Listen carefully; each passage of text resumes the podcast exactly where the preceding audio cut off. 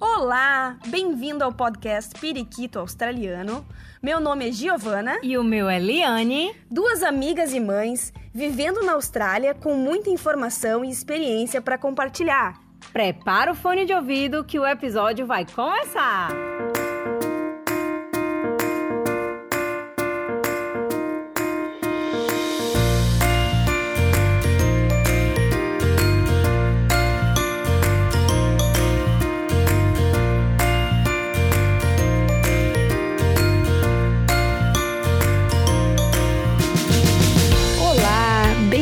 Bem-vindos periquitos e periquitas a mais um episódio. Hoje, cada um na sua casa de novo, continuamos na quarentena. Oi, Li, tudo bem? Oi! Tudo bem aí na tua casa, nessa noite gostosa? Tá, tá tudo bem, tudo bem.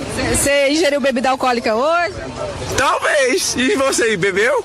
Menino brincando ali com o marido, tudo em ordem, graças a Deus. Hoje o nosso convidado é aí do Brasil. O nome dele é Ricardo Toscani, vulgo Tosca. Buenas, galera. Eu sou o Tosca, Ricardo Toscani, 38 anos, estou conservada e eu peguei esse ingrediente aqui que me conecta muito com a cozinha. Na verdade, eu queria um morango, mas a pimenta é a segunda geleia que eu passei a fazer e as pessoas adoraram minha geleia.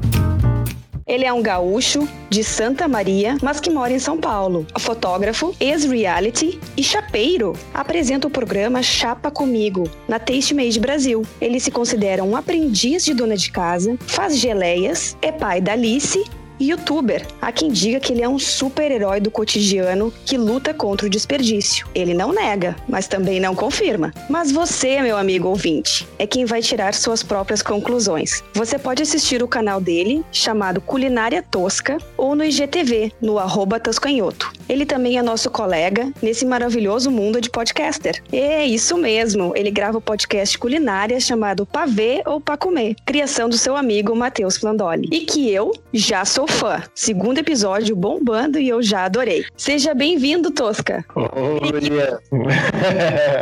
É uma caturrita.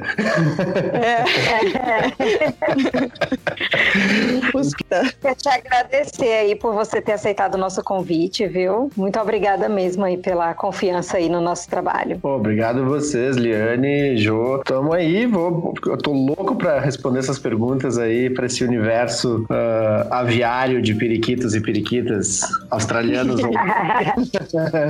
Gostei. É, o nosso público, na verdade, ele é brasileiro, obviamente, mas é a comunidade brasileira aqui em Sydney, ela é muito grande, né? É, são mais de 21 mil é, brasileiros que moram por aqui. Na verdade, aqui em Sydney, né? Não, é Sydney, New South Wales, se eu não me engano. E são 90 mil brasileiros em toda a Austrália. Então, é um público bem grande. Quando a gente soma com o pessoal aí do Brasil, o pessoal daqui, dá pra ver que tem bastante gente pra gente alcançar, né? Coisa Mas, boa. Tosca, olha só, pra começar o nosso episódio, como é que veio essa ideia de participar de um reality show de culinária? Conta pra gente como é que tu te sentiu durante o reality e como foi toda essa vida nos bastidores das câmeras e tudo mais. Pô, isso é muito legal, sempre vou gostar de contar essa história, assim, porque tem a ver com essas coisas, né? Eu agora estou com 40 anos, na época que eu participei era tava com 38, e aí eu tava naquela de dar uma guinada mesmo, assim, tipo, ah,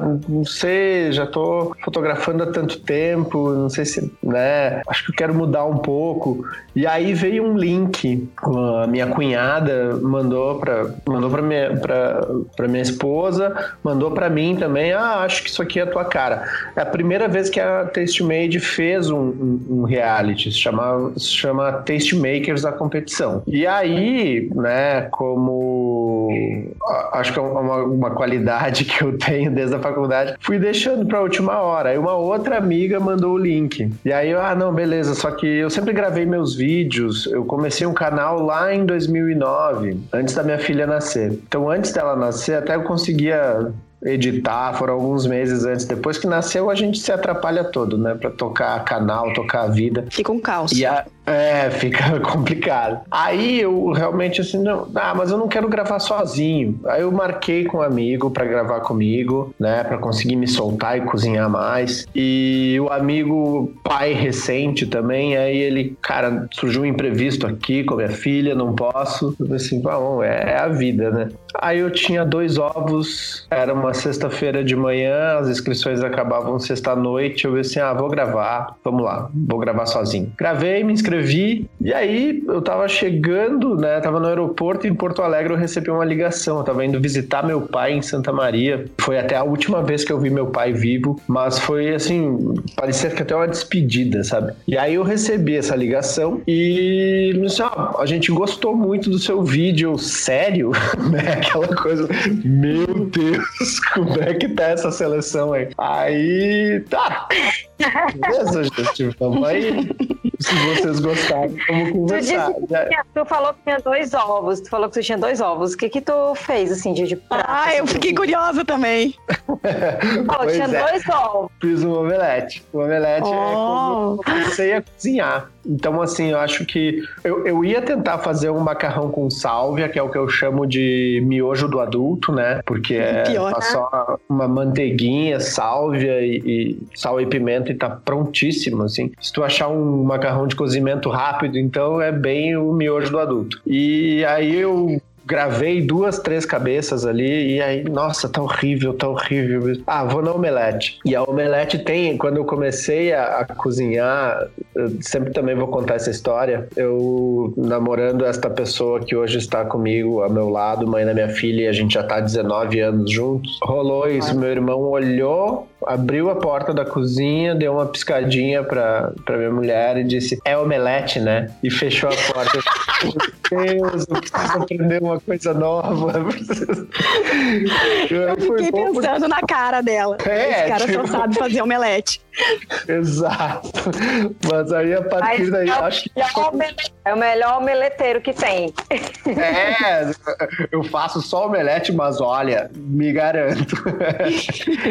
É, e essa omelete, né? esses, uh, se a vida te dá dois limões, faz uma limonada, se te dá dois ovos, faz uma omelete. E aí foi, foi Tá assim, vendo? entrei, cara, e aí dentro do reality, aí a coisa, aí que ficou real mesmo, né? Na E época, tu morava em Santa Maria? E aí Não, tu foi não, pra já São Paulo? Não, Já, morava em São morava Paulo. aqui. Ah, tá. Eu fui, fui pra Santa Maria só pra recuperar o sotaque mesmo. E Ah, claro. É importante. essas visitas que eu, que eu costumava fazer, assim, né, pra visitar meu pai. Meu pai já tava velhinho, 79 anos. E então, assim, ia sempre, né, pra, pra. E dessa vez eu até combinei com a minha mulher, eu vou sozinho. Eu não quero.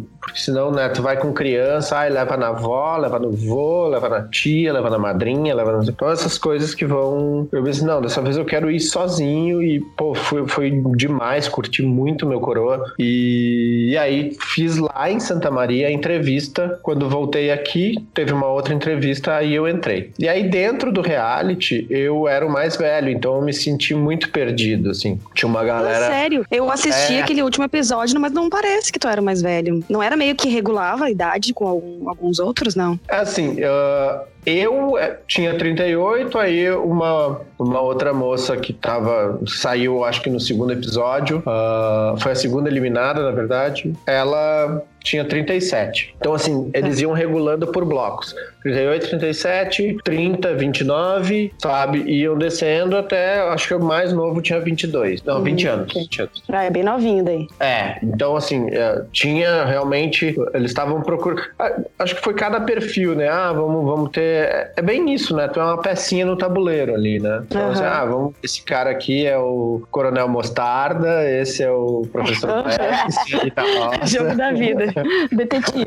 Daí lá eles te davam assim uns pratos diferentão assim para você fazer ou você que tinha que criar coisas novas? Então, O mecanismo era como se fosse uma gincana mesmo, né? Então tu começa com provas classificatórias, né? Que te, te eliminavam da, da, da prova de, de, de eliminação, né? Te, te tiravam dessa prova eliminatória. Então essa prova classificatória, o- a primeira prova, eu até roubo uma pimenta, ela tá comigo até hoje, essa pimentinha. E É, eu sou muito supersticioso, né? Então eu peguei e essa primeira prova eu tinha que escolher o ingrediente da tua vida, o ingrediente que fez tu entrar no reality, o ingrediente que, que te conectava com a cozinha de alguma maneira. E eu tava atrás de morango, né? Porque eu aprendi a fazer geleia de morango quando a minha esposa tava amamentando. Então ela não, não em vez de comer um pão seco, né? Porque laticínios davam um pouco de cólica na criança, uhum. ela a minha,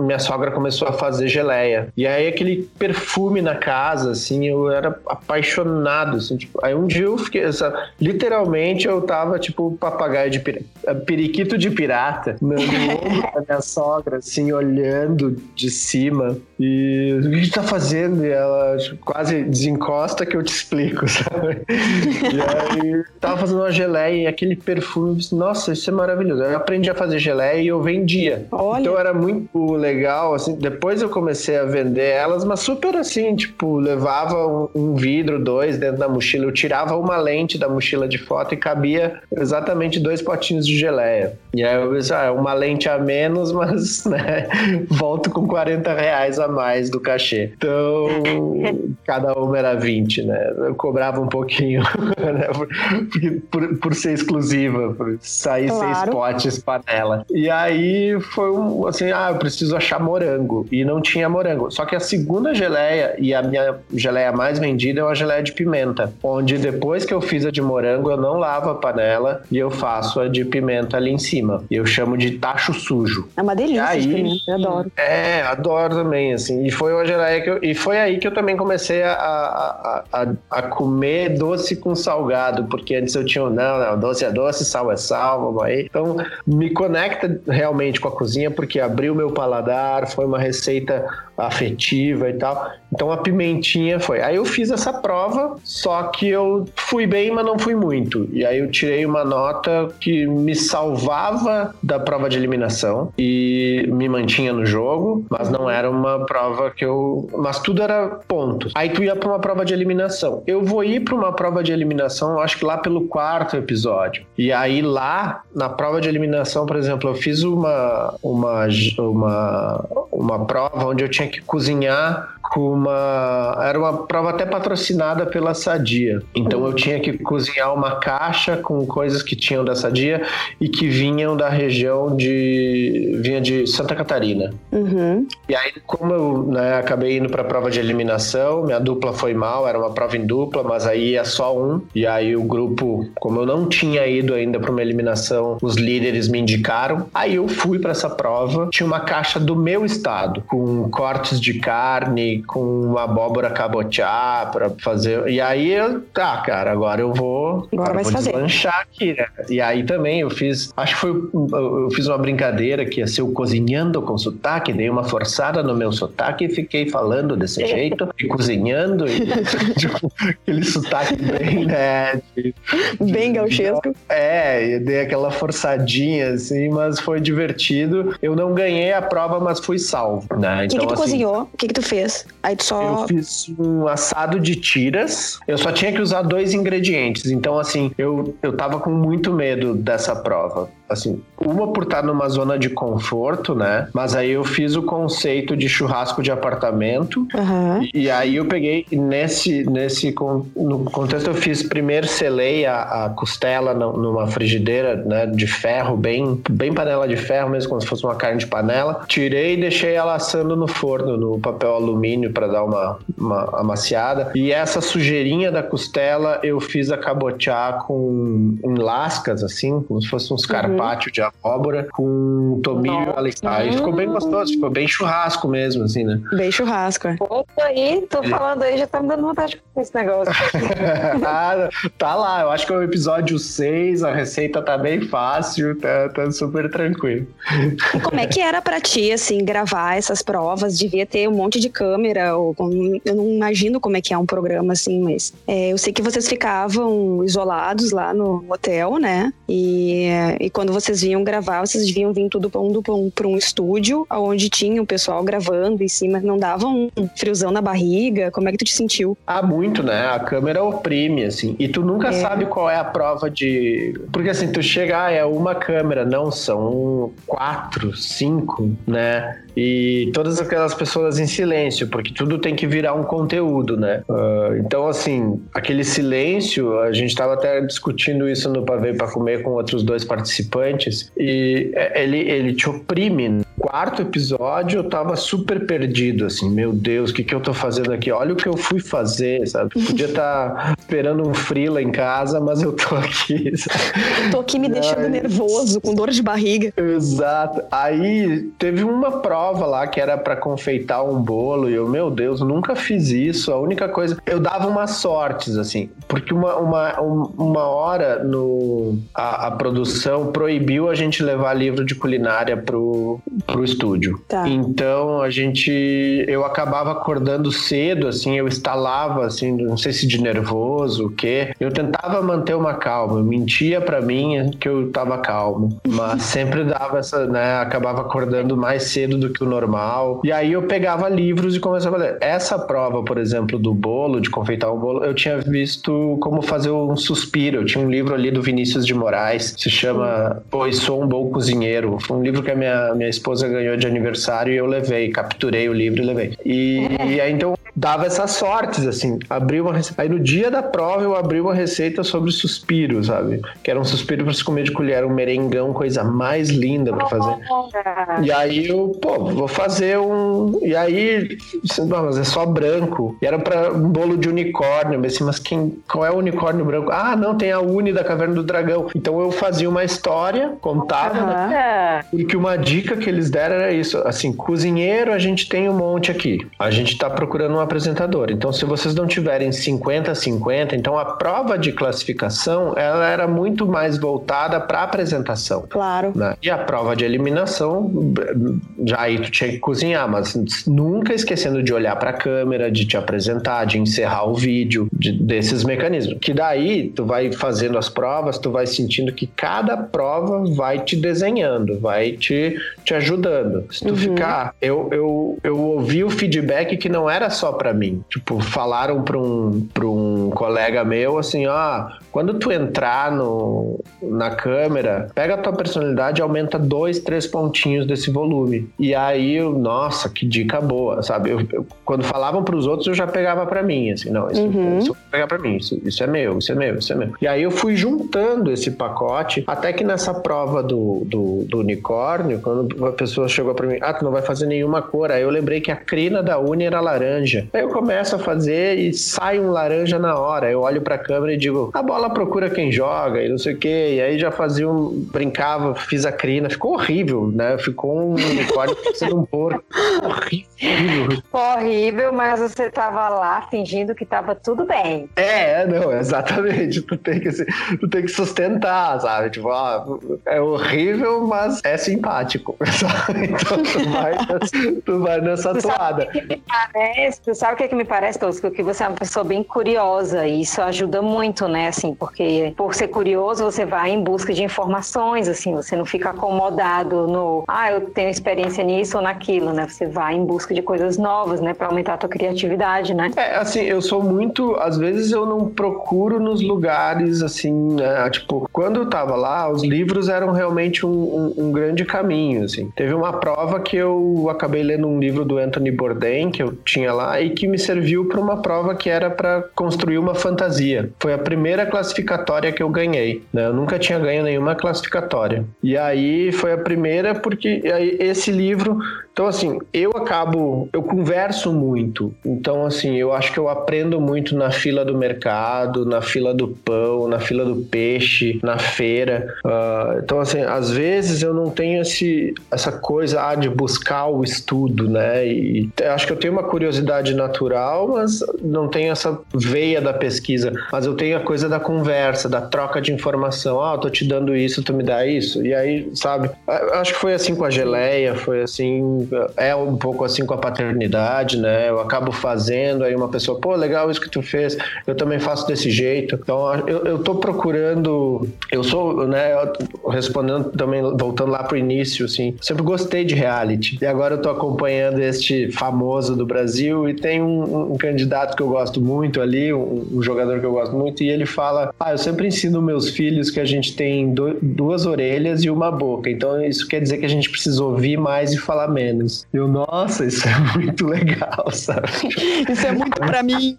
É, nossa, exato, eu acabo pegando pego pra, pra mim. Pego pra mim também. Eu falo muito também. Sou muito comunicativa, também saio soltando, soltando, soltando. Tenho que dar uma paradinha e prestar atenção que eu tenho duas orelhas. Por isso que eu tô aqui, pode ficar tranquila. É, pra me ajudar. É, a gente vai se equilibrando, né? É, a gente, né, sempre aparecem essas pessoas boas no nosso, à nossa volta, né, pra dar uma dosada, né? A gente, é, a gente tem aquele ponto a mais e aquela outra pessoa vai segurando no freio, né? E é, mas tu sabe que tu sabe ali que tu e o Tosca tem uma coisa muito interessante em comum, que eu já pude perceber. Vocês têm uma certa naturalidade na frente da câmera. Pode ser que vocês estejam nervosos, pode ser que vocês estejam com dor de barriga ali, se tremendo todo, mas vocês não passam isso. Vocês passam muita naturalidade, como se estivesse falando no espelho sozinhos, né? Independente ah. com quem vocês estão conversando. O Tosca lá com o super famoso lá que eu vi o episódio dele, parecia que ele estava conversando com a, com a vizinha dele cozinhando. E tu, é. quando vai dar tuas entrevistas aí pra Márcia Percival e, e tudo mais? sempre fui bem desinibida, sempre fui bem desinibida. Eu sempre tratei todo mundo, independente da posição que a pessoa ocupasse, se fosse no trabalho, fora. Eu sempre tratei todo mundo da mesma forma, assim. Lógico que educadamente, mas eu nunca me deixei inibir pela posição que aquela pessoa é, tinha, sabe? Assim, acho que isso dá uma ajudada, né? Vocês sabem que isso aí, uma vez, eu, quando, na época que eu ia fazer grupo de jovens na igreja, um padre muito querido, uma vez ele me disse assim, eu perguntei para ele que a gente, eu, eu ia coordenar um grupo de jovens e tudo mais, e eu tava muito nervosa. E daí ele disse assim, eu perguntei para ele como é que eu fazia para não me sentir tão tensa, que minha mão tremia, eu segurava o microfone, minha mão ia tremer, todo mundo ia ver. Como é que eu fazia para me sentir um pouco menos nervosa? Daí ele disse assim para mim, tenta olhar para dentro de ti e ver todo mundo como igual, tipo, tenta tirar um pouco do teu orgulho. Talvez você esteja se sentindo muito orgulhosa de estar ali, mas qualquer um poderia estar ali. De repente, se tu pensar que a outra pessoa podia estar aqui no teu lugar, tu vai te sentir um pouco melhor. Vocês acham que vocês, vocês dois, né? Vocês são pessoas, não são pessoas orgulhosas, são pessoas assim humildes a ponto assim de não botar um orgulho acima? Ah, eu assim, eu acho que dentro dessa experiência que eu vivi, eu acho que eu, eu consegui me colocar num lugar de humildade. Assim, mas esse às vezes é um problema, né? Porque a gente também abre a portinha para autossabotagem, assim, ai, ah, todo mundo é melhor que eu e tal, acabar, né? E uma coisa eu acho que, que, o, que esse padre falou que eu, que eu concordo e que a minha terapeuta falou que eu, eu tento levar muito isso é tira as pessoas do pedestal, uh, tira daquela prateleira que tu botou lá em cima, deixa junto contigo, põe todo mundo na mesa, assim, tu vai passar um pano em todo mundo, tu vai limpar todo mundo, não precisa deixar lá em cima, porque às vezes é isso, tu coloca alguém lá em cima e tu te, te reduz. Eu, né, com essa experiência também do programa, eu por dentro eu costumo resumir que eu pareço uma máquina de pinball, né? Fica tu, tu, tu, batendo tudo, fazendo barulho, e, mas eu tento que, tipo, por fora parece que eu tô jogando bem. eu tô só ali. Mas jogando... é bem falou, mas é bem o que tu falou, Tosca. Independente da posição que a pessoa apresenta, como no caso você que apresenta, apresenta gravou, né, programas com várias pessoas famosas e tal. É lógico que você tem, tem aquele peso de poxa, né, é a Rita Lobo, né? Poxa, Sim. é o fulano de tal. Mas que você tem aquele respeito pelaquela pessoa. Mas quando você quando você percebe que vocês dois estão ali, né, teoricamente na mesma posição, apresentando o programa, então ali tem que ter uma troca entre os dois, né? É, ninguém vai ser melhor do que ninguém, independente da posição. Então você relaxa e seja você mesmo e que dá tudo certo, né? É, e assim, quando eu montei o conceito do programa, uh, é, é o que é o, o que a Jo pegou e, e, e, falou aí, que realmente eu sinto que eu tô na minha casa, né? Então, quando eu montei o programa, é como se eu tivesse na chapa da minha casa uh, e eu vi amigos falarem isso. Então, isso para mim foi um retorno muito legal. Nossa, parece que eu tô te vendo cozinhar na tua cozinha. Então, isso para mim foi a coisa. E por isso que eu também fui, né? Quando eu montei a ideia do programa, que era uma celebridade, uma pessoa comum, filho de Deus, citando Marina aqui, né? mas, uh, mas né, uma pessoa que é célebre para mim, né? Não necessariamente para o público, mas que eu queria re realmente mostrar isso. Todo mundo tem uma história, todo mundo tem uma história muito interessante. Às vezes a celebridade parece ser mais interessante, mas tu pega tiozinho que vende pão sírio na feira, ele é muito, ele tem uma bagagem muito grande, ele tem muita história para contar. Então, dessa maneira que eu busquei nivelar o programa também, de entender que, cara, a gente, todo mundo tem uma história fascinante de vida. Tem aquela história, né? Ah, difícil julgar o outro porque tu não sabe qual a batalha que ele tá enfrentando. Muitas vezes eu vi um pai é. super impaciente com o filho do outro lado da rua, eu, nossa, que horror. Aí chegava em casa, Alice, nossa, que é, horror. Então a gente acaba vendo que todo mundo tem realmente uma história e tal. Eu, cada vez eu tô mais me atentando para isso, assim, né? Pensando nesse tipo de coisa. É. Agora, a, a, câmera, ela intimida, mas é isso, assim, tipo, ou, né, se não pode vencê-los, junte-se a eles.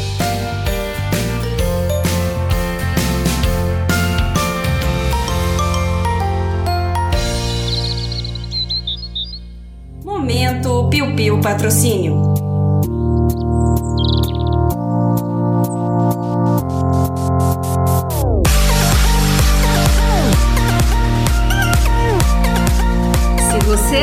Está nos escutando nesse momento gosta do nosso podcast e gostaria de contribuir com a gente, seja um serviço, uma doação, uma dica, uma sugestão, estamos super abertas a qualquer tipo de patrocínio. Lembrando que esse podcast é inspirado na ideia de querer ajudar as pessoas que moram, estudam, passeiam no exterior, trazendo informações interessantes e pertinentes aqui da Austrália. Esse episódio tem o Amor Trocínio, do Tiago Verde, o nosso editor, que oferece o seu lindo e eficiente serviço de edição, deixando o nosso conteúdo ainda mais leve, agradável e disponível para os nossos ouvintes. E uma das nossas apoiadoras é a Bright Beach, uma empresa australiana de viseiras de praia que juntou-se a nós para vestir os nossos convidados com viseiras estilosas e oferecer descontos nos seus produtos online para os nossos ouvintes. Confere lá o site brightbeach.com www.com.au. E se você quer dar aquele up no seu inglês, ou precisa aprender urgente a se comunicar, mas prefere grupos personalizados conforme a sua necessidade, ou ainda quer aprender a estudar inglês e não sabe nem por onde começar, que tipo de ferramenta utilizar, o que tem disponível online, então os seus problemas acabaram.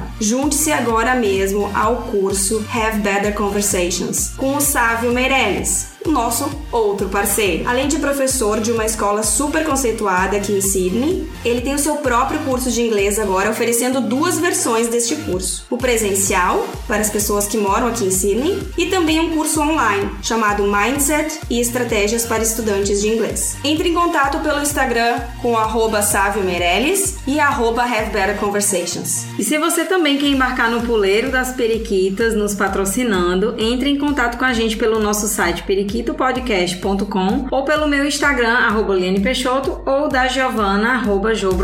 Agora, bora lá pro nosso Piu Piu Piu Piu.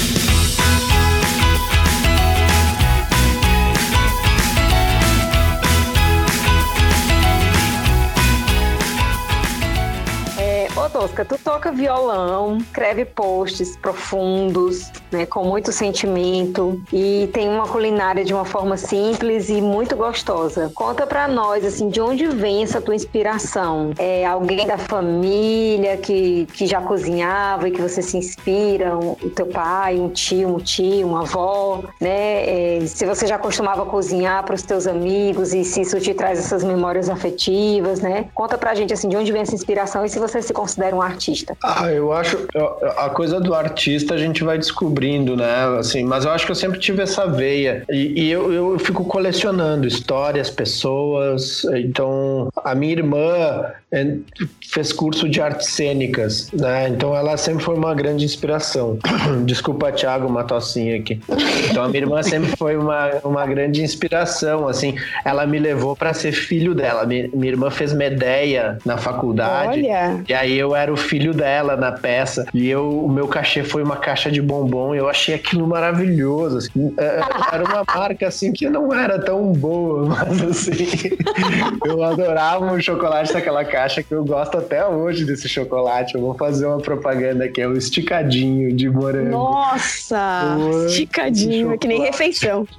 É, exatamente. E aí eu achei aquilo muito legal, aquele universo das pessoas fazendo lençol de roupa, né? Os gregos e tal. Nossa, que legal.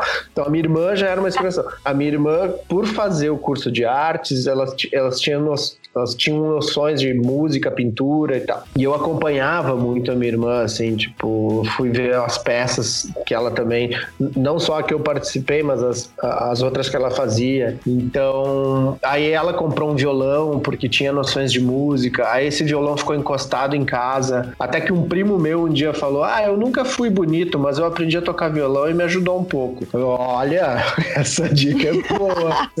e aí então eu vou colecionando essas coisas, assim, né? Então, e, e cozinhar foi uma coisa que eu achei muito. Quando meu irmão, meu irmão era sempre mais rebelde também, né? Ele é dois anos mais velho que eu. Mas um dia ele brigou com a minha mãe e disse: Eu não vou mais morar aqui e tal, eu vou morar com meu avô. A minha irmã, a minha mãe só deu aquele sorrisinho do tipo, cara, tu, tu só conhece o teu avô na parte editada, tu não conhece o teu avô como eu conheço, sabe?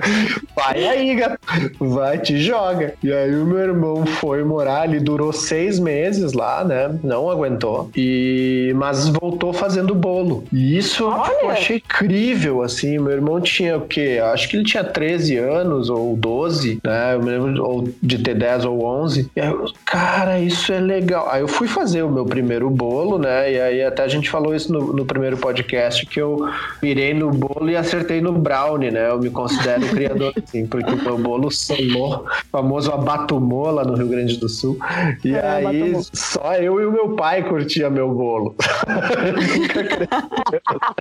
eu fui conseguir fazer um bolo agora para o aniversário de 9 anos da Alice, porque até então, aí uma amiga me falou isso, assim, tipo, ah, Tosca, se tu usar todos eles em temperatura ambiente, todos os ingredientes, o teu bolo vai crescer. Eu, ah, não, é só o fermento? Eu, não, não, se tu fizer isso, vai te ajudar. Eu, nossa, que legal. Então, assim, eu acho que eu sou influenciado por muita gente. Pela minha sogra que cozinha um monte. A his- eu cresci ouvindo a história que a minha, que a minha mãe, tô falando irmã porque as minhas irmãs foram quase minhas mães, né? Porque eu perdi minha mãe com 12 anos. Mas a minha mãe casou sem saber cozinhar. E aí, isso naquela época, né? A gente tá falando acho que de 68, 65, não sei. Mas nesse período, casar sem saber cozinhar era, né? Não era, Era legal. muito bizarro.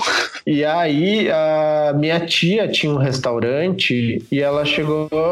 minha mãe e o meu pai foram morar numa cidade do Rio Grande do Sul chamada Cruz Alta. E a minha tia tinha um restaurante ali. E aí ela falou: Não, vem aqui todo dia que eu te ensino. E a prova para passar no restaurante da minha tia era um arroz, um bife e um ovo. Só que ela chega, ah, eu quero um arroz soltinho, quero um arroz unidos venceremos, eu quero um ovo gema mole, quero um ovo, eu quero um bife mal passado. Então, assim, essas três coisas já. E aí eu cresci ouvindo essa história, e aí também a cozinha para mim virou esse, esse espaço. Então, na verdade, assim, todas as, as inspirações que eu tenho vêm inclusive do meu pai. Meu pai dizia, ah, eu fui cabo do rancho. E eu não sabia o que era cabo do rancho até entender que cabo do rancho era o cozinheiro quartel. Eu, nossa, meu pai era meiro do quartel, sabe?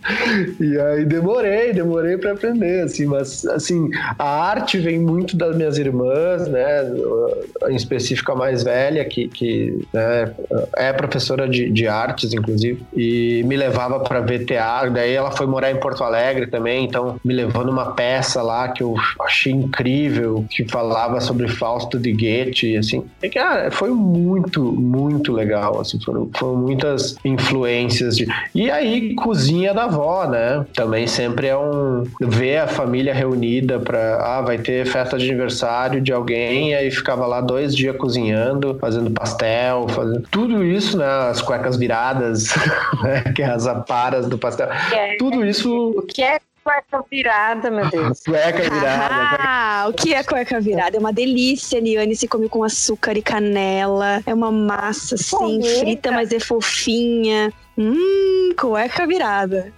Nossa, eu pensei que era um expresso não de alguma coisa, mas é uma comida. É o crostoli. É o crostoli, exatamente. Também não sei se ajuda muito. Né? Também não ajudou.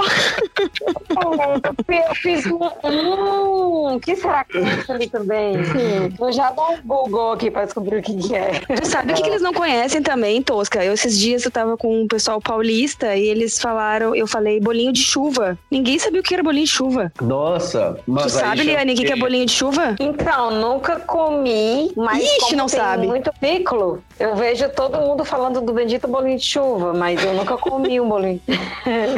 Nossa, é maravilhoso. Só carne do sol. Como eu comi bolinho de chuva, mas carne do sol eu comi. Nossa, isso é um cardápio maravilhoso, né? Bolinho de chuva e carne de sol.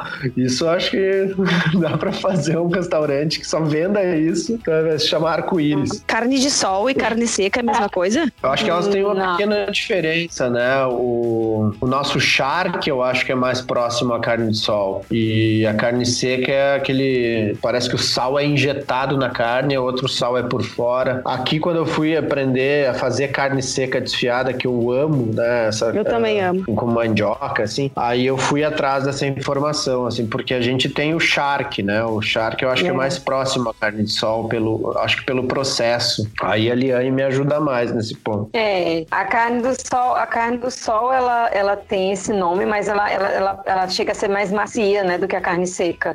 Quando você vai comer ela, ela é mais macinha. Sei que é uma iguaria, assim, fantástica. E isso eu acho incrível no país também, né? Mas quantas inspirações eu acho que é isso, cara. Eu não sei, a, a, a veia artística eu acho que eu agradeço muito a minha irmã mesmo, assim, e, e aprender a tocar violão com um amigo que disse, velho, chega aqui que eu te ensino. E aí foi, e esse amigo é, é, é cego, né? Então para mim foi muito legal porque ele assim, ó, se eu te ensinar, é sinal que eu posso ensinar outras pessoas. Então ele. Ah, é verdade. Sim. Ele me, me, dava as aulas. Oi. E, e, me diz uma coisa aqui. É, eu vejo muito nas tuas redes sociais, ali no. Eu te acompanhei agora mais no Instagram. A tua filha é sempre muito presente nas tuas redes sociais e nos teus vídeos, assim como os meus filhos também são super presentes nos meus e o da Liane também. É, conta um pouco dessa relação pai e filha e as, um pouco das emoções que vocês já viveram juntos. Eu sei que você já passou algumas situações complicadas aí com ela, ela tem asma, eu acho que foi, acho que foi isso que eu li, um uhum. texto muito lindo que tu escreveu. É, conta um pouco para nós da Alice. É, uh, bom, a Alice nasceu junto com o meu blog, né, no mesmo ano, assim, quando eu criei o Culinária Tosca, foi em março e a Alice nasce em julho. Então, assim, já era meio tranquilo que elas, que essas coisas iam se encontrar, né? uhum. né? Tanto a cozinha, é, quando eu falo que eu sou um, um aprendiz de dona de casa, é justamente quando a Lúcia descobre que tá grávida e aí rola aquele desespero do casal, né? Tipo, e aí, porque não era uma coisa planejada, e aí a gente ficou super com medo e tal, e aí eu brinquei assim, não, não, pode deixar que uh, passada a tua licença eu cuido. Então,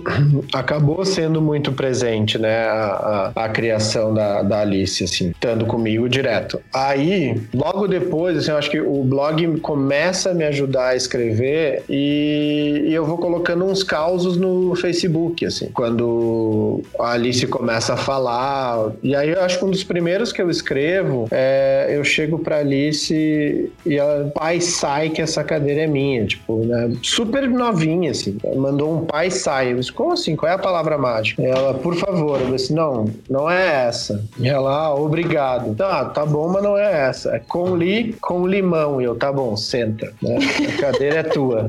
E aí, esses causos que eu acabava colocando pra, às vezes, comunicar, principalmente a minha sogra, que mora lá em Santa Maria e é muito presente na, na criação da Alice, né? Vem aqui, todo, né? vinha todo ano, pelo menos até o, até o oitavo aniversário, sempre veio aqui. Aí a minha. acabava deixando isso meio que pra família, né? E pra eu guardar como uma recordação. E aí nisso eu começo a escrever uma coluna, né? Um amigo me convida para escrever uma coluna sobre Alice, sobre essa relação pai e filha, família em geral. E aí eu passo a, a escrever também. Então aí o blog dá uma. fica mais esquecido e eu passo a escrever na N Magazine toda essa coluna chamada Toscopai. Então sempre foi Ai, muito presente. Sempre teve essa, essa, esses textos falando e tal. E aí eu queria realmente muito. Sempre quis continuar escrevendo. Aí uma hora a coluna né, acabou não rolando mais e tal. E eu levei isso de novo pro Instagram, com imagens. Uhum. E... Então acaba sempre. Mas é uma coisa meio. Eu, faço uma foto e às vezes escrevo. Assim, é, é, eu uso muito minhas redes sociais como um diário, né? Então escrevo um diário, mas uh, acaba sendo um diário ali, tudo que eu, que eu acabo fazendo por, é, em é, cima dessas. Compartilha, você compartilha a tua vida real, assim, o que está acontecendo no momento, o que está passando contigo. Isso é legal para conectar com as. para que as pessoas se sintam conectadas a você, né? Assim, então, relacionadas a você de alguma forma, se sintam mais íntimas, né? Tipo, eu faço parte da vida dele, né? Ele está dividindo comigo a vida dele, o que está acontecendo com ele, né? É exatamente isso, assim, eu acho que das coisas que eu mais escuto, assim, que, que eu mais leio do, do, das directs que me mandam ali no Insta, é muito isso, assim, pô, obrigado compartilhar isso, nossa, chorei demais, ri demais. Uma amiga minha uma vez definiu o meu jeito de escrever, assim, se tiver mais de cinco linhas, é para chorar, se tiver menos, é para rir.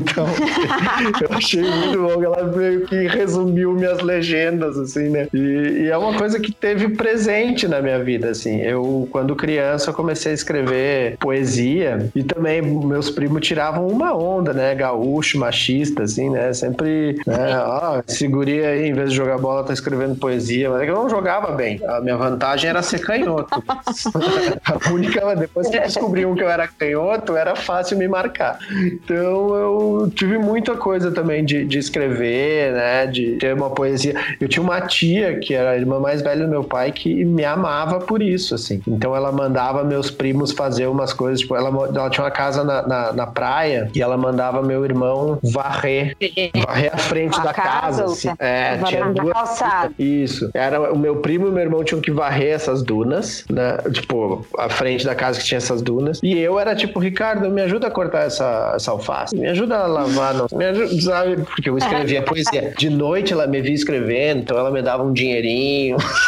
tipo, era uma incentivadora da arte, assim. Um beijo pra tia Renita, onde quer que esteja, né? Está, acho, num plano superior aí. Mas, é, uma, uma, a minha mecena, my personal mecena, assim. É. Então, foi bem legal. É bonito perceber que a gente, a gente percebe toda essa, essa, essa criatividade tá na tua vida desde muito cedo, né? dos incentivos da tua irmã, que, que fazia parte do mundo das artes, e aí você que, que gostava de escrever desde pequeno, leitura, né? Tudo isso juntou e formou esse, esse Tosca, né? Esse Tosca sensível, né? Um Sim. pai maravilhoso e um cozinheiro de mão cheia, né não? É, então aí. É, e, e, e, tem isso, assim, acho que, por exemplo, uh, amanhã, né? A gente tá, não sei, hoje é 25 de abril aqui no Brasil. Amanhã, 26 de abril, faz um ano que a Alice teve alta do hospital. Ela ficou um mês internada. E isso foi também muito, né? Foi, foi muito intenso, assim. Foi, foi um mês que essa profissão uh, de, de, de, ser pai teve que ficar ali.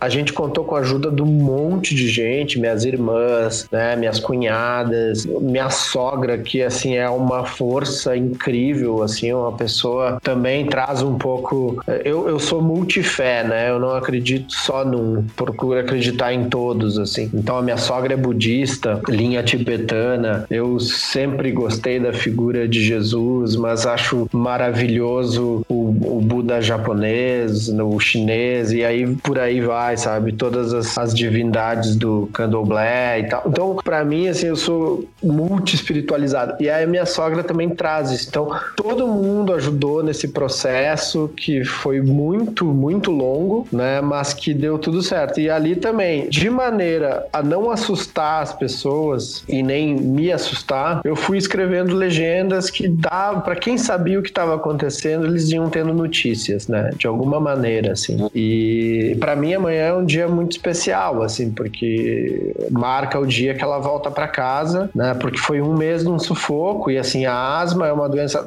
me acompanha há muito tempo, né? E tu também tem asma? Tenho asma, assim, é, é uma herança, né?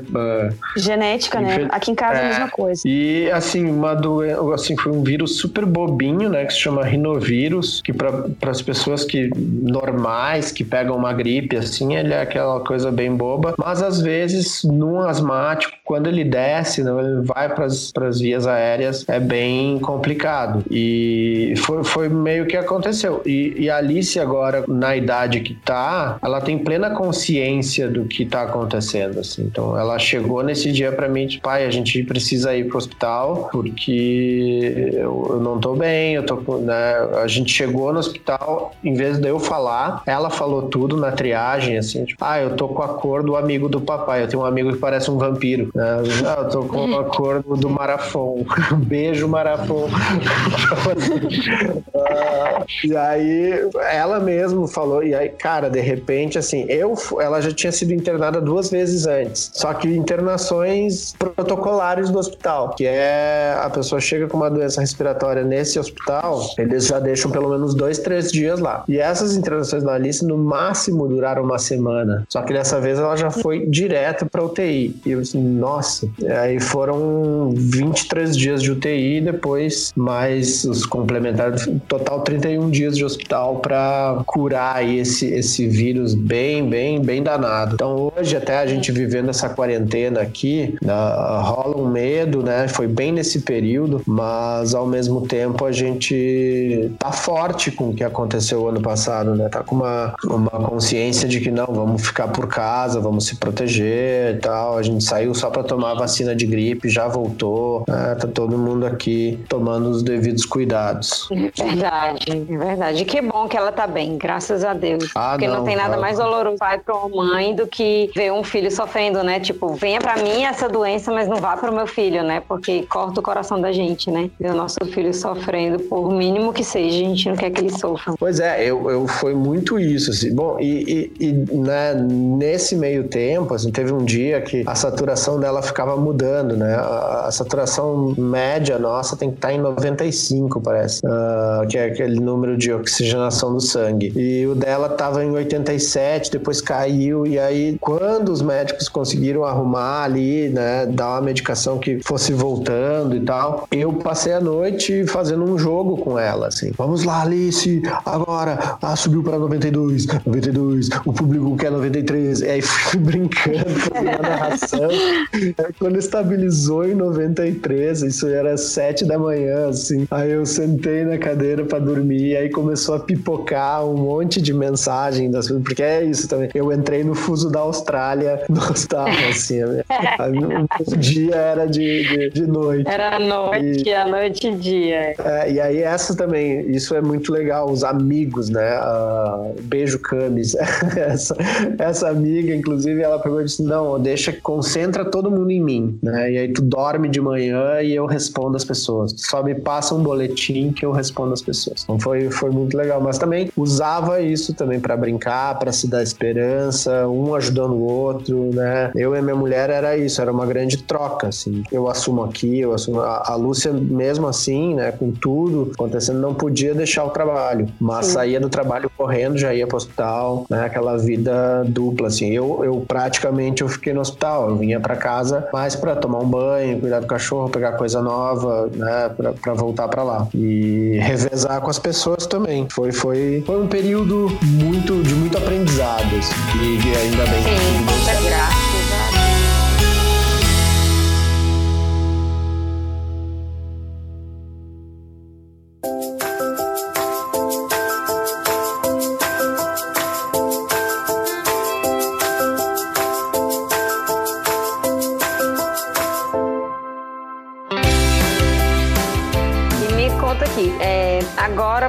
Depois da quarentena, né? Quais são os teus planos aí para o pós-quarentena? Você ainda vai continuar gravando o Taste, uh, o Taste Made? Ou você pensa em abrir um restaurante próprio? Ah, eu tenho, eu tenho, eu brinco de restaurante, né? E eu tava fazendo isso desde janeiro, assim, eu já fiz outras edições, eu sempre chamei de Toscozinha, que é aquele esquema Toscozinha é ótimo. É. Passa, esquema... tiradas, são muito legais. Não, tudo, né? Vamos aproveitar esse nome que a vida deu, assim. Mas aí foi, eu sempre brinquei com isso, assim, quando eu fiz o blog no início, era muito muito nessa pegada, né? De ah, agora acho que as pessoas viam as receitas, essa coisa da praticidade, né? Eu gosto de receita mesmo que, que resolva a tua situação, assim. Uh, eu tenho colocado nos meus destaques, assim, coisas de quarentena. Ontem, ontem eu fiz um yakisobra, né? Eu peguei coisas que tinha em casa e... e Caramba!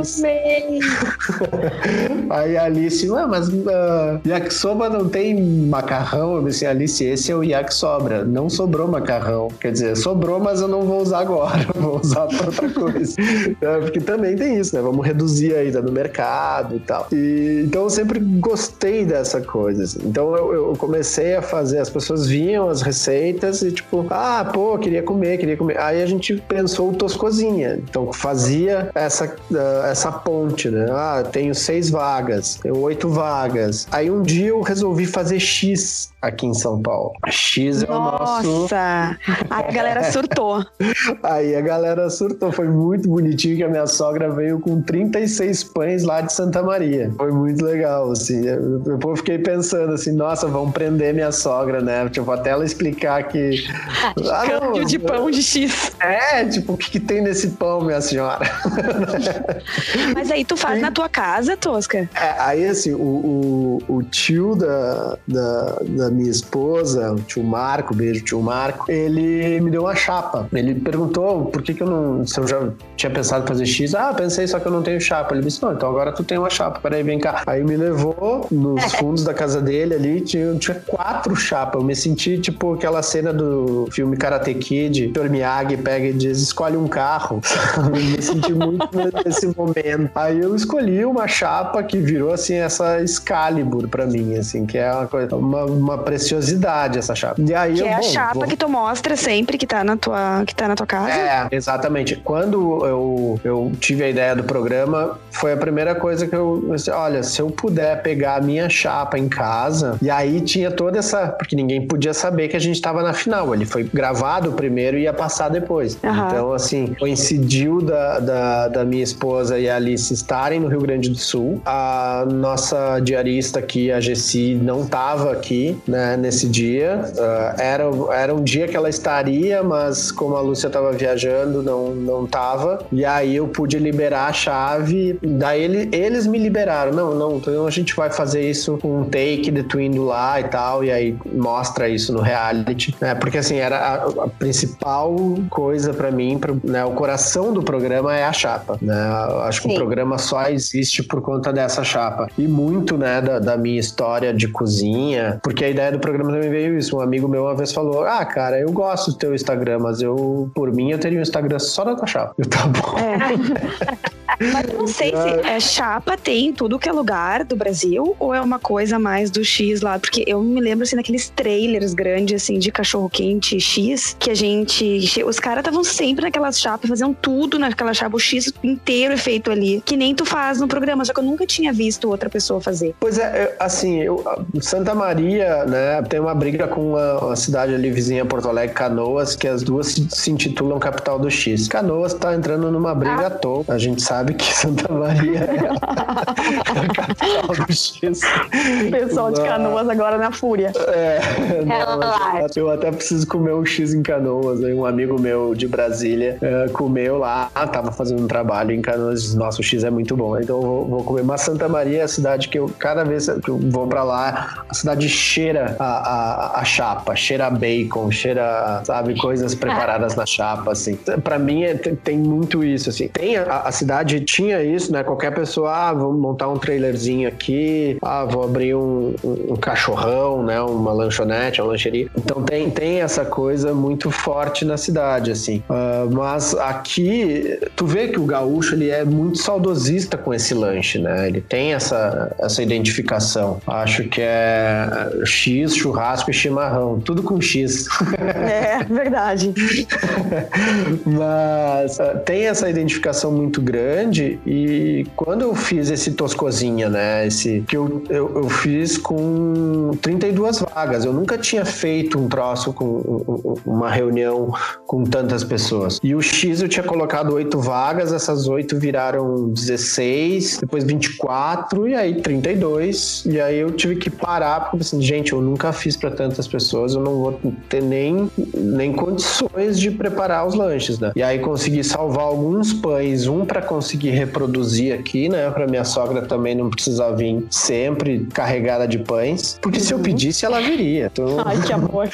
não duvido que ela não, não viesse. Mas tem essa questão que eu, tipo, ah, não, vou salvar um, ou também, né, tá, tá fazendo 32, um tu vai queimar, um tu vai perder. Então tinha que ter uma, uma margem de segurança. Até trabalhei com uma margem pequena. Mas aí foi muito sucesso. Acho que eu nunca mais fiz um outro toscozinha que não fosse de X, né? Ah, e agora, olha só. É, e agora em janeiro fiz, aí eu tinha programado para ser todo final do mês. E aí veio a quarentena, né? Deu essa pequena atrapalhada, mas é por um, por um é. bem comum, é uma boa causa, então a gente, claro que entende super. Mas assim que acabar a quarentena, eu quero botar meu tênis de corrida e sair correndo.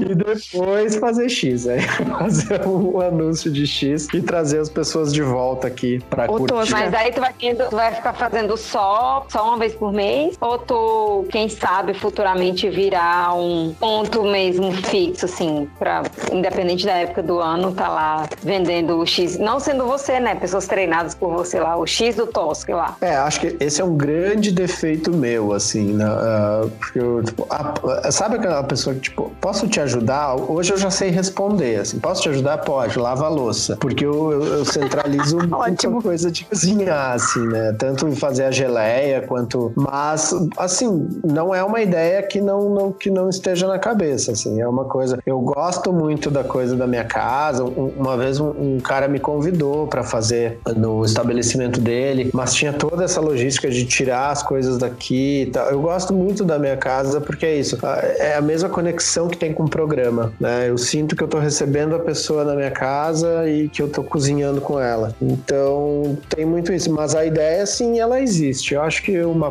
portinha de garagem bem charmosinha, assim, pequena, né? Uh, onde saiam muitos pedidos. Né? Eu, eu, tive a oportunidade com, com a, com a Taste Made de ir para São Francisco e, e lá eu, eu, conheci uma, uma moça que fazia só um, um, sanduíche de frango frito, assim, com uma jalapeno e um, um repolho, assim, cortadinho. E ela só vendia isso. As mesinhas dela eram tábuas de passar roupa. Assim, é, a gente brincou que eu e ela eram irmãos de chapa, né? Um hemisfério norte hemisfério sul, mas duas pessoas com essa identificação. E eu achei tão charmoso o lugar, tão legal. E essa coisa de tu vender uma coisa só, sabe? Uh, o meu X são quatro sabores. Talvez eu, eu colocasse um especial, né? Porque até hoje eu não fiz, eu não repliquei o X salmão da prova da Taste Made. Ah, e, eu vi. E é uma coisa que eu, que eu gostaria de fazer. Mas o meu amigo querido Matheus, né, que é o, além de podcaster, o meu suchapa, ele é alérgico a frutos do mar, então acho uma sacanagem. É verdade. Não, e vamos, um vamos combinar que o X-Salmão é uma inovação tua, né? Porque eu nunca vi em Porto Alegre X-Salmão. É, eu fiquei com medo depois do reality de descer lá no Salgado Filho, no aeroporto, e as pessoas quererem. De tocar um ovo lá. É.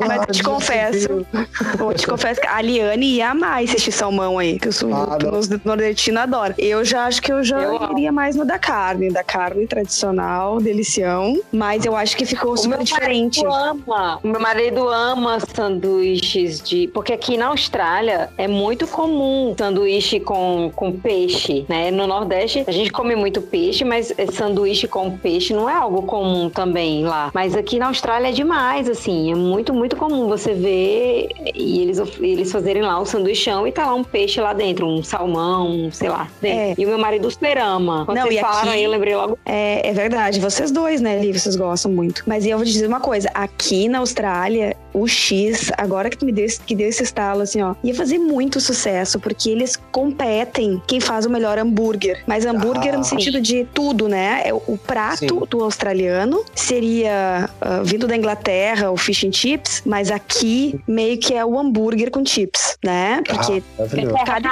esquina que tu né? vai tem Tem hambúrguer. beterraba. E não Tem é ter hambúrguer. É verdade, tem beterraba e hum, avocado, tem tudo, né? Além de ter em cada esquina ter um hambúrguer, os hambúrgueres são muito bons. Não é hambúrguer tipo McDonald's, é hambúrguer gourmetzão, assim, né? Aquele que cada Ah, um coloca o seu estilo. É muito Sim. gostoso. Tá, tem lugares que são melhores, tem lugares que não são tanto, mas assim, de um modo geral, cada um tem seu estilo. E claro que tu vai sempre te adaptar um melhor a um estilo ou outro, mas o lance do X aqui, eu acho que pegar muito bem. Tem um restaurante aqui, Tosca, que eles vêm com aquele peto gigante, com aquela peça de queijo derretendo, e aí solta, assim, aquela cachoeira de queijo derretido, assim, por cima do, do, do sanduíche, assim, fica, assim, aquele negócio, assim, hum, delicioso. Ah, que maravilha, que maravilha. Eu sou, sou muito fã, cara. E eu acho assim, eu falando fish and chips, quando eu fui pra Irlanda, eu passei, eu fiquei três dias lá só. Mas foram três dias comendo fish and chips. Então, assim, são, são coisas. Eu, eu gosto dessa. Aí meus amigos falam assim: ah, e, e São Paulo, né? Cara, qualquer lugar que tem isso, tem pizzas que são melhores em alguns lugares ou outros, mas qualquer lugar tem uma pizza boa. Pelo menos melhor das, das que eu comi, né, quando eu saí do Rio Grande do Sul. O Rio Grande do Sul agora melhorou no quesito pizza, mas o X ainda é um carro forte, assim. É muito Mas, forte. É, eu sou muito de, de, de comer nos, né? Quando eu fui, eu- quando fotógrafo, eu acompanhei Chitãozinho Chororó. E aí, Nossa, eu é, adoro! são maravilhosos. Fiquei um ano com eles na estrada e aí eles sempre iam numa churrascaria, né? A- mais a banda, né? Eles chegavam depois e tal, porque né, tinha uma, uma agenda mais complicada e aí a galera ia pra montar o show e tal. E eu ia, né, com, com, com a equipe de produção. E a equipe de produção sempre ia numa churrascaria, os músicos, né? E aí no quando a gente tava em Fortaleza, eu sumi. E aí os caras, "Pô, cadê o gaúcho? Cadê o gaúcho? Cadê o gaúcho? E aí eu, assim, tipo, né, encontrei um amigo que a gente ficou, fez muita amizade, né? Um dos músicos lá, um violinista, o Hernani. A gente ficou muito, muito amigo e todo mundo dizia que a gente tava namorando, porque a gente sempre ia almoçar junto, jantar junto, né? Porque os dois amam comida e aí o Hernani é um baita pesquisador. assim. Então ele é um cara que gosta de comer, né? Gosta de cozinhar e tal. E aí ele, oh, descobri um lugar aqui, ah, tinha lá os 50 sabores de sorvete lá no mais de que- que é- é, exatamente. Aí eles, ah, tem esse lugar, vamos comer. Tem sorvete de tapioca, tem sorvete de não sei o que, sabe? Tipo, antes de virar modinha, tipo, lá em 2012 tinha. Mas aí, antes, eles não me encontravam. E aí eles, ah, onde é que tava? Ah, não, eu fui ali embaixo comer um, um, um, um camarão alho e óleo. Aí os caras, pô, gaúcho, foi numa churrascaria. Eu assim, olha, nada contra, mas eu acho que se eu tô aqui, eu vou comer as coisas que eu sei que Com frutos do mar.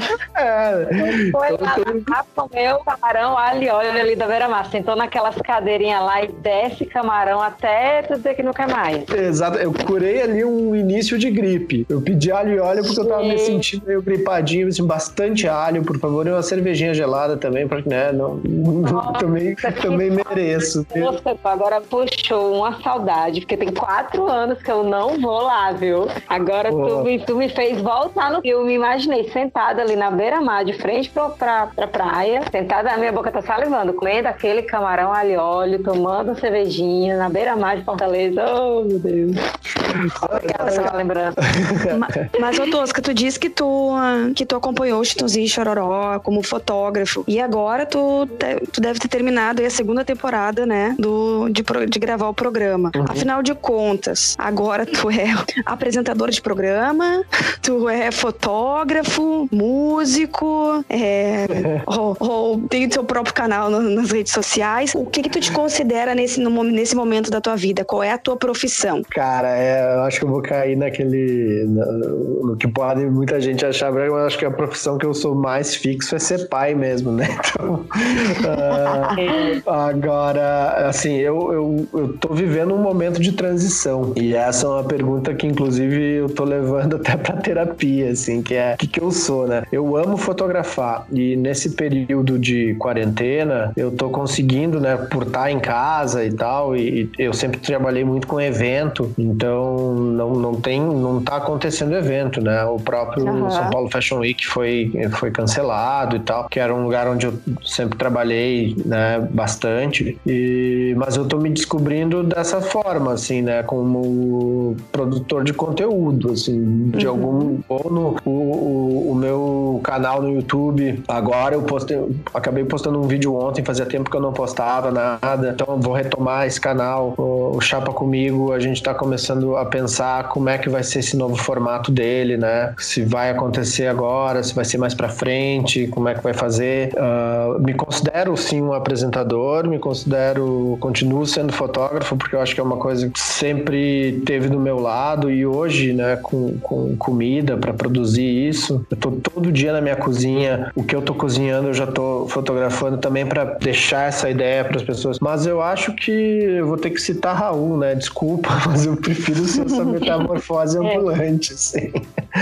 Mas bem-vindo ao nosso mundo também. É, eu te fiz essa pergunta porque eu sei que tu tá em casa com a tua filha e, e eu e a Eliane tá numa situação muito até parecida com a tua, claro, dadas as proporções, né? Mas as pessoas, até hoje no Brasil, assim, as pessoas me perguntam, mas como assim, Giovana? Tens doutorado, pós-doutorado em neurociências e aí tá na Austrália fazendo podcast e vendendo viseira? É, pois Sim. é, veja bem, né? E a Eliane também tá toda num processo que ela fez marketing, agora tá fazendo mestrado dela e tal, e se especializando e com um filho em casa, aquela coisa. E aí, no final das contas, no momento, se me perguntarem o que mais, o que de melhor eu tô fazendo é realmente é ser mãe, né? Porque é, das outras é. coisas tu pincela um pouco.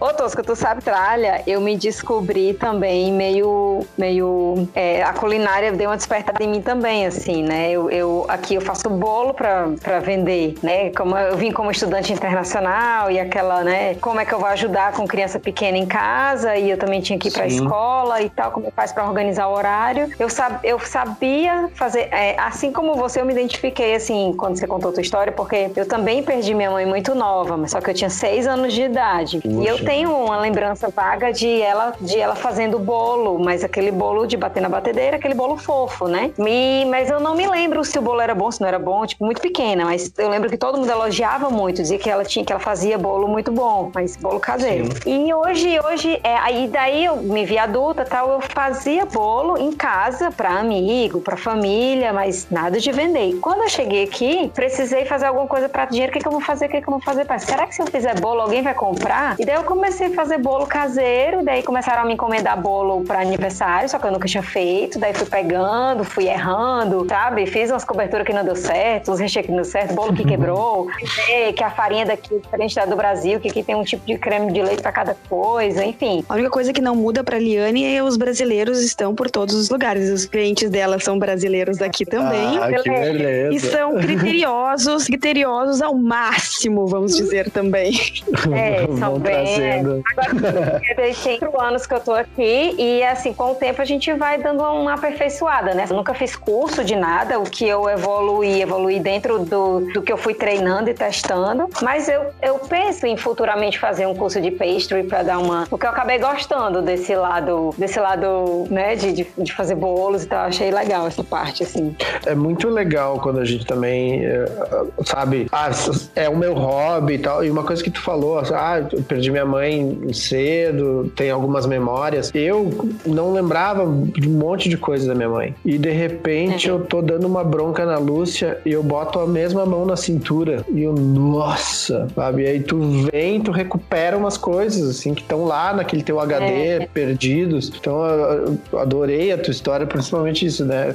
Ah, pegar o bolo da minha mãe sempre foi, e aí tu resgatar isso. Obrigada, mas é isso, assim, acho legal que hoje as minhas tias me contando, elas falam, elas, elas, elas falam para mim, a tua mãe fazia bolo muito bem, o bolo da tua mãe era muito gostoso e, e que ironia, hoje você de alguma forma também tá fazendo bolo e as pessoas aí estão elogiando muito. Então eu puxei esse DNA dela, né? E veio em mim isso nela. E muitas pessoas falam, inclusive, que fisicamente eu me pareço muito com ela. Então às vezes eu fico assim num, numa nostalgia, sabe assim, que a minha mãe faleceu, Tosca, com 33 anos de idade. Nossa, eu tenho 32, faço 33 agora em maio. Então, assim, esse ano tá sendo bem nostálgico, assim, para mim. Eu vou fazer 33 anos e vai passar, assim, um filme na minha cabeça. Eu olho pro meu filho com 5 anos de idade, ele vai fazer 6, exatamente a idade que eu tinha quando a minha mãe morreu. Minha mãe tinha 33 e eu tinha 6. E meu filho vai fazer 6 e eu vou fazer 33. Então, para com isso, para com isso, para com isso. Não, eu, vai, vai, ser, vai ser um tempo para mim, assim, um marco, assim, para mim. A partir de agora eu tô, eu tô iniciando uma nova história, assim, sei lá, coisas assim, é, mas... de memórias, né? Que foi quando a, a, minha esposa foi diagnosticada com câncer, minha mãe faleceu com câncer e tal. Então a gente acaba. E aí a médica falou: disse, cara, é a mesma ponte, mas são outras águas. E aí isso foi uma coisa que eu. Nossa, é real, sabe? a gente tem essa coisa, né? Às vezes a gente faz essa relação com o tempo e tal, pensa, ah, disso, isso. Mas são, são outras águas, a gente tá, é outra realidade, assim, a gente tá vivendo em outros tempos. Então vai ser uma água água nova aí, vai ser legal. É tu verdade. Eu Curi aí, vamos curtir bastante. Vamos, vamos, vamos... Daqui a pouco ele vai estar tá fazendo bolo. ele fala isso, ele disse que ele vai fazer bolo. Aí ele é, fala assim, eu... eu... vou fazer bolo. E aí eu vou montar uma loja de bolos e vou ser super famous.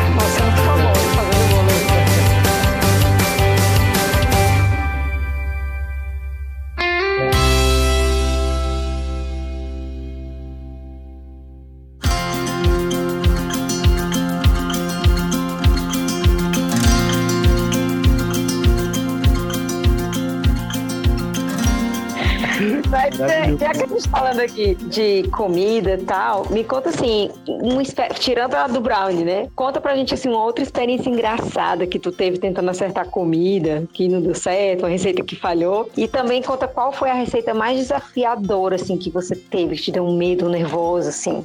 Olha, eu acho que assim, mesmo quando fazendo uma coisa que eu, que eu considero dominar e receber muito elogio por isso, que é o X, todo X tem um frio na barriga, porque eu tô cozinhando para outras pessoas, né? E a, e a comida, eu sempre costumo dizer isso, ela tem uma resposta imediata, né? As pessoas, elas não vão, uh, por mais que ela diga gostei, o olho dela vai dizer que não, se ela uhum. realmente não é. gostou, uh, né? Aquela franzida na testa, assim, tipo, gostei, mas deu aquela, mudou a expressão. Então, mesmo uma coisa que eu sinto que eu faço bem, aí também aumenta a responsabilidade, porque, ah, sempre fiz bem, como é que eu errei? Uh, teve uma vez que eu fiz uma toscozinha de carne seca e eu fui fazer as pazes com carne seca esse ano, né? Por, ah, eu tinha. Parecia que eu tinha colocado todo o mar dentro da carne seca, assim, tava muito Ui. salgado. Tava muito salgado. É, essa, assim, para mim foi das mais difíceis, assim, porque eu tava cobrando por isso, né? Uh, e to, toquei, toquei mandioca no, no, no cozido ali, no, no, no refogado com a cebola e o alho, para ver se tirava um pouco do sal, assim, olha, tirou 10%. E aí o que me salvou, acho foi a sobremesa. A, a cocada tinha ficado legal e tal, mas assim, a carne, eu, eu, nesse dia eu passei uma vergonha. E meio que briguei com a carne seca, com a cebolada, né? Tipo, não, não, não, não nos relacionamos mais, assim. Mas eu costumo também ter uma coisa que se deu errado, eu vou inventar um nome para fazer dar certo. Então, se o meu bolo é se meu bolo eu fui desinformar e ele saiu todo errado, eu vou chamar ele de bolo explodido, sabe? ah, essa é uma especialidade da casa. macarrão grudado, já comeu macarrão grudado? Esse é maravilhoso, tal. Então, assim, é, eu acho que tem que também, é, né? É que nem no, no jogo, né? De pôquer, no truco. Às vezes tu não tá com uma mão boa, mas tu tem que fazer com que as pessoas acreditem que a tua mão é boa. Eu acho que também é, é, é muito por aí. Eu não, eu não acerto merengue, né? Eu suspiro. Não acerto. Não acerto. Quero fazer aquele uh, durinho por fora, molinho por dentro, fica meio um chicletinho, assim. Não consigo. Uh, todas as vezes que eu fiz, inclusive no. Isso aí Oi? aqui é a Pavlova. Aqui, esse que tu tá falando aqui é a Pavlova, né, Giovana? É, é a Pavlova aqui. É. Que é Exatamente. famosíssima é. no Natal aqui. Meu Deus, a sobremesa deles é essa Pavlova com fruta, que eu acho muito sem graça. Só tinha que falar. Só precisava externar isso. Mas é, essa é uma parada que eu não acerto, cara. E aí também, no reality eu errei. E, e olha só, o mais curioso que essa receita que eu errei no reality, eu depois fui. É o mesmo merengue que eu falei ali, que eu fiz também pro, na prova do, do unicórnio. Se chama Suspiro para comer de colher. Ele não precisa cozinhar. E aí eu só fui me dar por conta depois. Porque quando eu fiz o prato, e aí eu vou também para uma prova de eliminação, eu fiz uma geleia de morango para colocar em cima. Tipo essa sobremesa aí que a, que a Gi falou. E, e aí eu, cara, errei. Aí o cara deu uma colherada assim, o Mohamed, tipo, não dá para comer. Aí eu assim, rodei, né? Acho que Na verdade, eu não vi ele, né? Só fui ver isso quando o programa passou. Mas é, é, muito nítido nesse dia que eu vou muito mal, assim. Mas eu e a minha colega, nesse dia, a gente tava tão conectado, né? Eu e a Bebeta, que a gente fez a prova junto, que, que tipo, ah, a, a gente tá aqui porque, né? Quando tu te responsabiliza pelo erro, ajuda muito também, né? Quando tu, ah, gente, não vou enrolar aqui, né? Uh, porque às vezes tu consegue dizer, ah, essa, é, esse é o meu merengue solado, esse é o meu merengue achatado. esse, é, vocês já comeram um merengue sem graça? Esse é o famoso merengue sem graça. Às vezes a, a mentira cola, mas às vezes não, né? Assumir o erro também ajuda muito. Acho que eu, essas são minhas, meus maiores, os que eu mais vejo, assim, meus erros. Complicado na cozinha não é uma coisa que eu, que eu busque, assim. Uh, talvez. Acho que atualmente fazer pão, assim, eu acho que fazer pão é uma coisa bem. Né, a, a minha mulher começou a fazer aqui, aí um dia ela diz: Ah, faz o. Aí eu fiz o meu primeiro, ele ficou pequeno, meu segundo ficou melhor, mas eu acho que foi porque ela preparou o fermento antes. E ali o pão, ele, para mim, ele é mais desafiador, porque ele tem. Ah, se ele, se ele não cresce, é muito frustrante.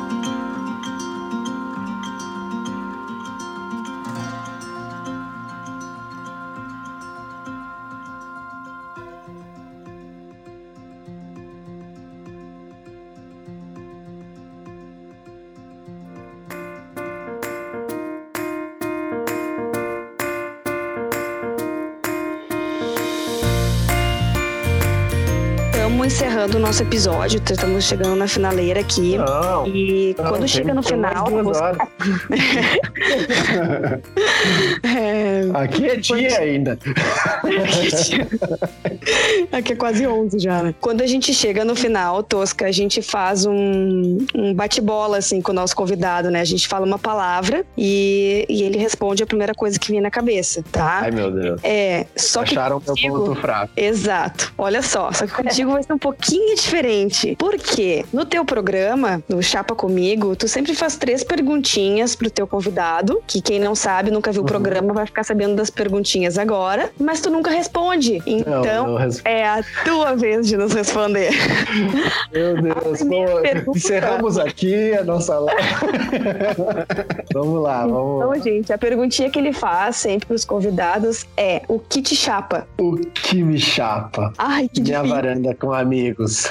Mas a... a pergunta 2, por quem você coloca a mão na chapa? Olha, uh, eu vou colocar pela minha filha, correndo o risco de queimar. Uh, vou colocar pela, pela minha esposa, que me acompanha há muito tempo. Mas, assim, se eu posso, se eu tenho que escolher um, eu vou escolher a Alice. Mas é porque é minha filha. Sim. É. E o que que esfria a tua chapa? O que me esfria a chapa é uma comunicação não correta, uma a, a, a, pessoa não conseguir te dizer o que ela realmente quer, sabe? Tipo, eu uhum. acho que o, sabe, clareza. Falta de clareza Sim. me, me estriachar. Olha, já vi, já vi que DR não é pra ti. eu, eu sou o monstro da DR, assim, mas contanto que a gente sente e conversa, eu vou te ouvir, tu vai falar, né? Vamos. Aberto, né? É, mas eu sou muito, eu assim, acho que aqui em casa eu sou o, o, o doutor DR, DR, DR.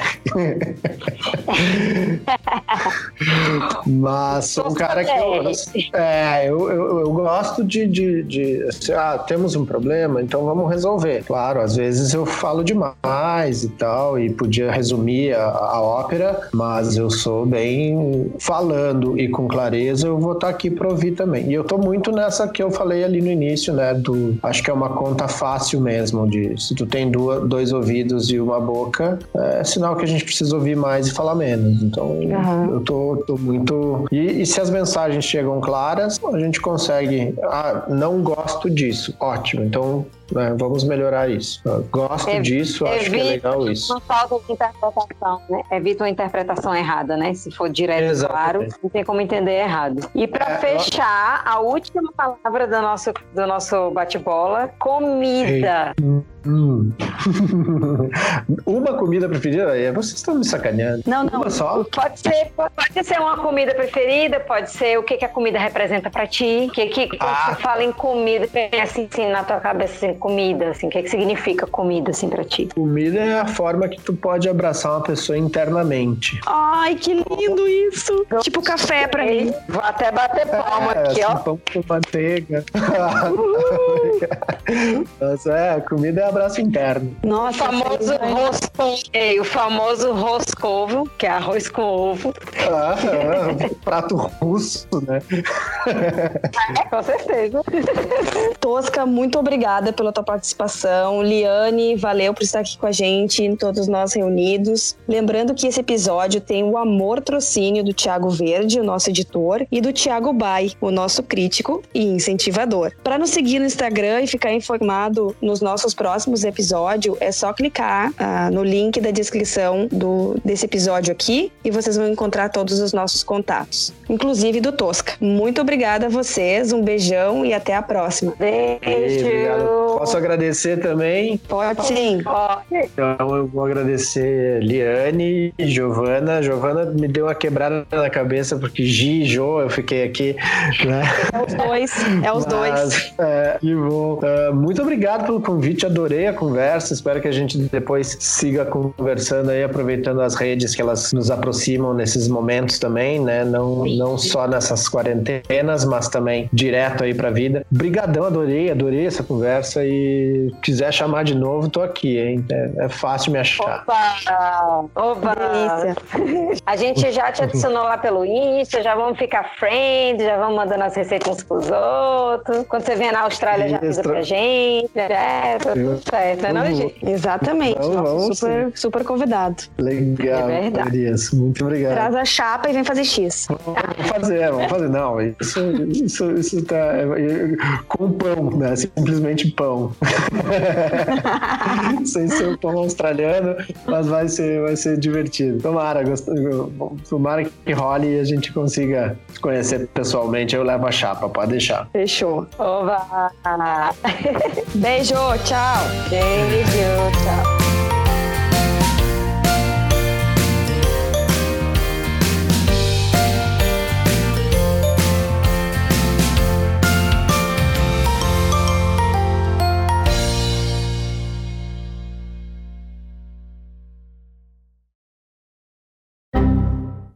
quando tu vai gravar o programa, tu faz muitas vezes a receita antes ou não? Não, isso é uma coisa também eu, eu, eu, conto com a sorte, assim, né? Foram poucas receitas que eu testei antes, assim. O, no primeiro, na primeira temporada, quando eu entrevisto o Skylab, eh, ele queria comer lagostim e... Ah, eu vi. É, era lagostim. E aí eu fiz um espetinho de cogumelo com alho. É, eu vi. E que eu não fazia ideia do que, que era esse lagostim. Mas eu aprendi é, no programa lá. A gente é super mimado, assim, né? Uh, eu nunca tinha trabalhado, porque quando tu grava vídeo em casa, é tu que faz tudo, então acaba Exato. que tu né, já está acostumado com isso. Então, quando tu tem duas pessoas maravilhosas na cozinha, que é a Gabi e a Bruna, elas, tipo, pegam e resolvem muito, assim, para mim.